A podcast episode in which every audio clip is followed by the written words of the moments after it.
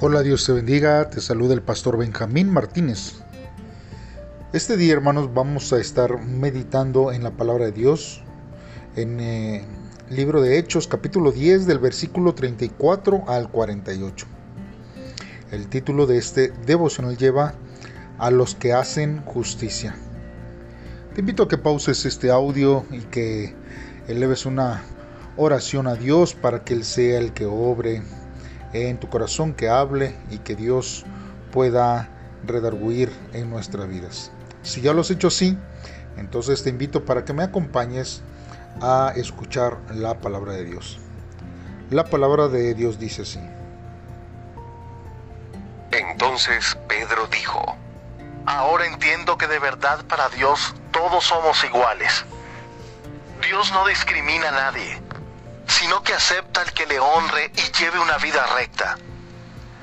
Dios dio su mensaje a los israelitas y les anunció las buenas noticias de paz por medio de Jesucristo, quien es Señor de todos. Ustedes están al tanto de lo que pasó en Judea con Jesús de Nazaret. Todo comenzó en Galilea, después del bautismo que anunciaba Juan. Ustedes saben que a Jesús de Nazaret Dios lo llenó del Espíritu Santo y de poder. Él fue por todas partes, haciendo el bien y sanando a los que vivían oprimidos por el diablo. Lo pudo hacer porque Dios estaba con él. Nosotros somos testigos de todo lo que hizo en Judea y en Jerusalén. Pero los judíos lo mataron, colgándolo en un madero. Sin embargo, Dios lo resucitó de la muerte al tercer día y lo dio a conocer abiertamente, pero no a todo el mundo, sino solo a los testigos que Dios había elegido para que lo vieran. Nosotros somos esos testigos. Comimos y bebimos con Él después de que resucitó. Jesús nos ordenó anunciar estas buenas noticias a la gente y nos envió para que diéramos testimonio de que Él es el elegido por Dios para ser juez de vivos y muertos. Todos los profetas dan testimonio de que esto es verdad. Al que crea en Jesús, se le perdonarán sus pecados por medio de su nombre. Mientras Pedro estaba hablando, el Espíritu Santo cayó sobre los que estaban escuchando el mensaje. Los creyentes judíos que vinieron con Pedro estaban asombrados porque el Espíritu Santo se había derramado como un don sobre los que no eran judíos los escuchaban hablar en lenguas y alabar a Dios. Entonces Pedro les dijo, ¿puede acaso alguien atreverse a no dejar que estos sean bautizados en agua? Ellos han recibido el Espíritu Santo, al igual que nosotros. Así que Pedro ordenó que fueran bautizados en el nombre de Jesucristo. Entonces le pidieron a Pedro que se quedara unos días más. Muy bien hermanos, pues vamos a estar meditando en la palabra de Dios a, través de estos versos de la, de la Biblia. Bien hermanos, mire, Dios hermanos no hace acepción de, de personas, ni física, ni en su condición social. Nosotros vemos aquí hermanos que Pedro tiene conocimiento de esto. Y cuando sale al encuentro, hermanos, de, de Cornelio, él sabe, hermanos, pues básicamente lo que esto está aconteciendo. Ahora bien, la palabra griega aceptación significa, hermanos, favoritismo, ya sea por motivos étnicos, raciales, de género o aún hasta de clase. Dios, hermanos, desea que todos los hombres sean salvos. Pedro, hermanos, resume la vida y el ministerio, la muerte y la resurrección de nuestro Señor Jesucristo. Y se trata del último de sus cinco sermones. El núcleo del e Evangelio, hermanos, es siempre Jesucristo. Porque Dios ungió a Jesús de Nazaret con el poder del Espíritu Santo. Y Jesús derrotó al diablo e hizo buenas obras en la presencia de Dios. Jesús, quien murió en la cruz y resucitó, es el juez de los vivos y de los muertos.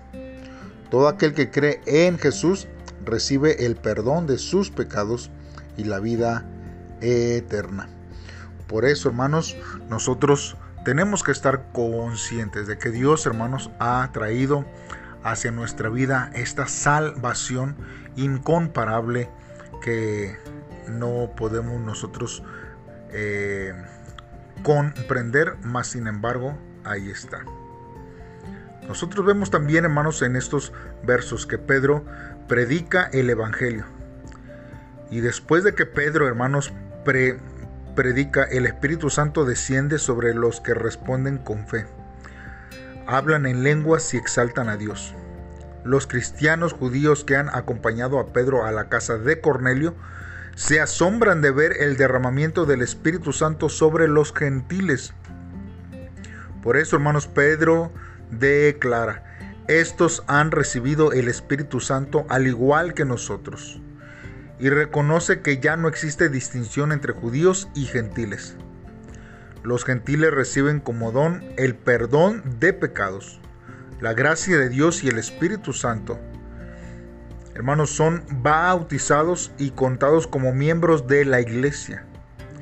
Por eso el Espíritu Santo bajó primero sobre los judíos en el Pentecostés luego sobre los samaritanos y una mezcla de judíos y gentiles, y ahora sobre los gentiles.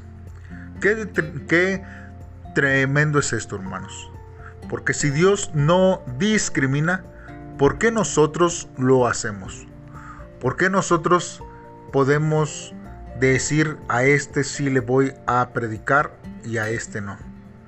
Nosotros, hermanos, necesitamos entender que debemos de predicarle a todos sin demora y sin pensar que ellos no lo necesitan o a él, sí y a él no. Mire, un pastor eh, dice y relata lo siguiente. Él dice que al poco tiempo de que se haya casado, descubrió la historia de su familia. Y resulta, hermanos, que su bisabuela no había sido enterrada en el cementerio de la iglesia por haber tomado azufre en el intento de suicidio o, aborto. Por eso la enterraron afuera del cementerio. Su abuelo era un inmigrante sueco en Estados Unidos e hizo todo tipo de trabajos, incluyendo de conserje en una escuela secundaria. Y durante sus 93 años, hermanos, siempre vivió como si observara todo desde fuera. Hermanos, nuestra vida es así hasta en cierto punto.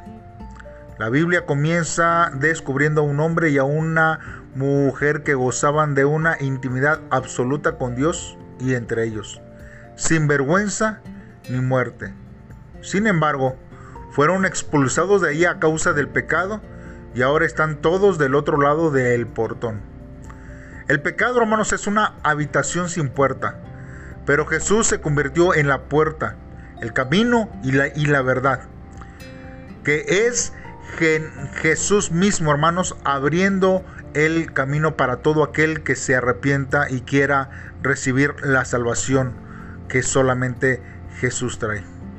Jesús trajo la, puerta del cielo, hermanos, a la tierra y ahora nos permite atravesarla por medio de él.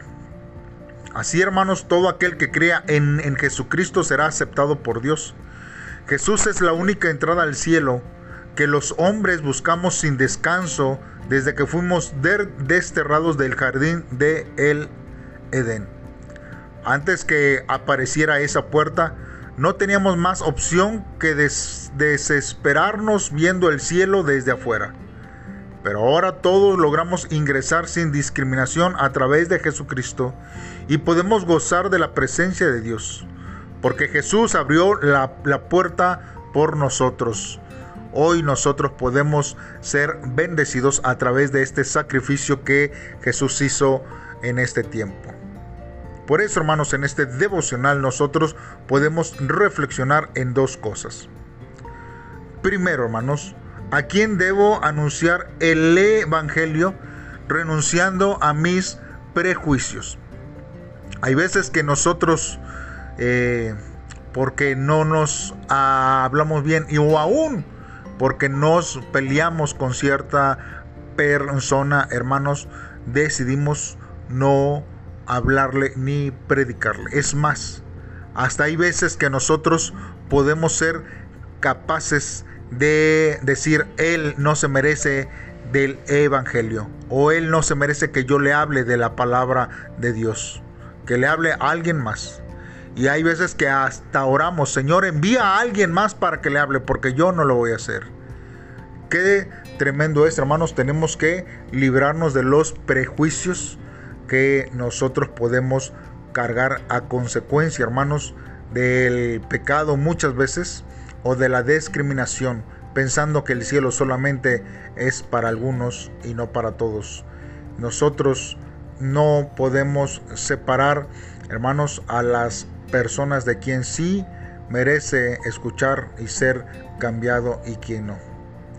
Y la segunda reflexión, hermanos, de este día es, hermanos, que el regalo que Dios, hermanos, nos ha concedido con su palabra, hermanos, lo tenemos que atesorar y anhelar con todo nuestro corazón.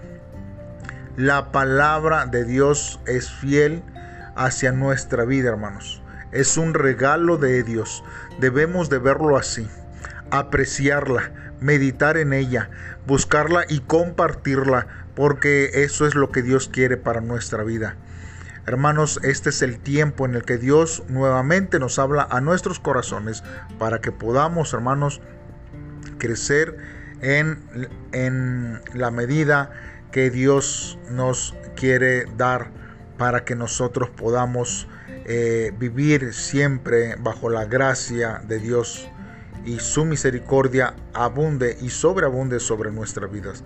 Hagamos una oración. Padre, en esta hora te damos gracias, Dios Primeramente, Señor, por conceder la salvación, Dios, mediante el Evangelio, mediante tu palabra que trae paz, Señor, sin hacer acepción de personas. Como testigos, Señor, de la cruz y de la resurrección de tu Hijo Jesucristo, Señor, iré hacia los confines de la tierra pregonando las buenas nuevas de salvación. Señor, en este tiempo levanta una iglesia unida por el poder del Espíritu Santo para expandir el reino de Dios, Señor, en medio de esta tierra, en medio de la colonia donde tú me has puesto. Ahí, Señor, con mis vecinos, con mis familiares, Señor, oh Dios, en mi ciudad, Padre eterno, y en mi país, oh Dios, que tu palabra, Señor, siempre esté en mi boca para anunciar a todo el mundo. Gracias, Señor, por tu amor y misericordia. En el nombre de Cristo Jesús te lo pido, Dios. Amén. Bien, hermano, Dios te bendiga. Nos estaremos escuchando el día de mañana. Espero que me acompañes en un devocional más. Saludos y bendiciones.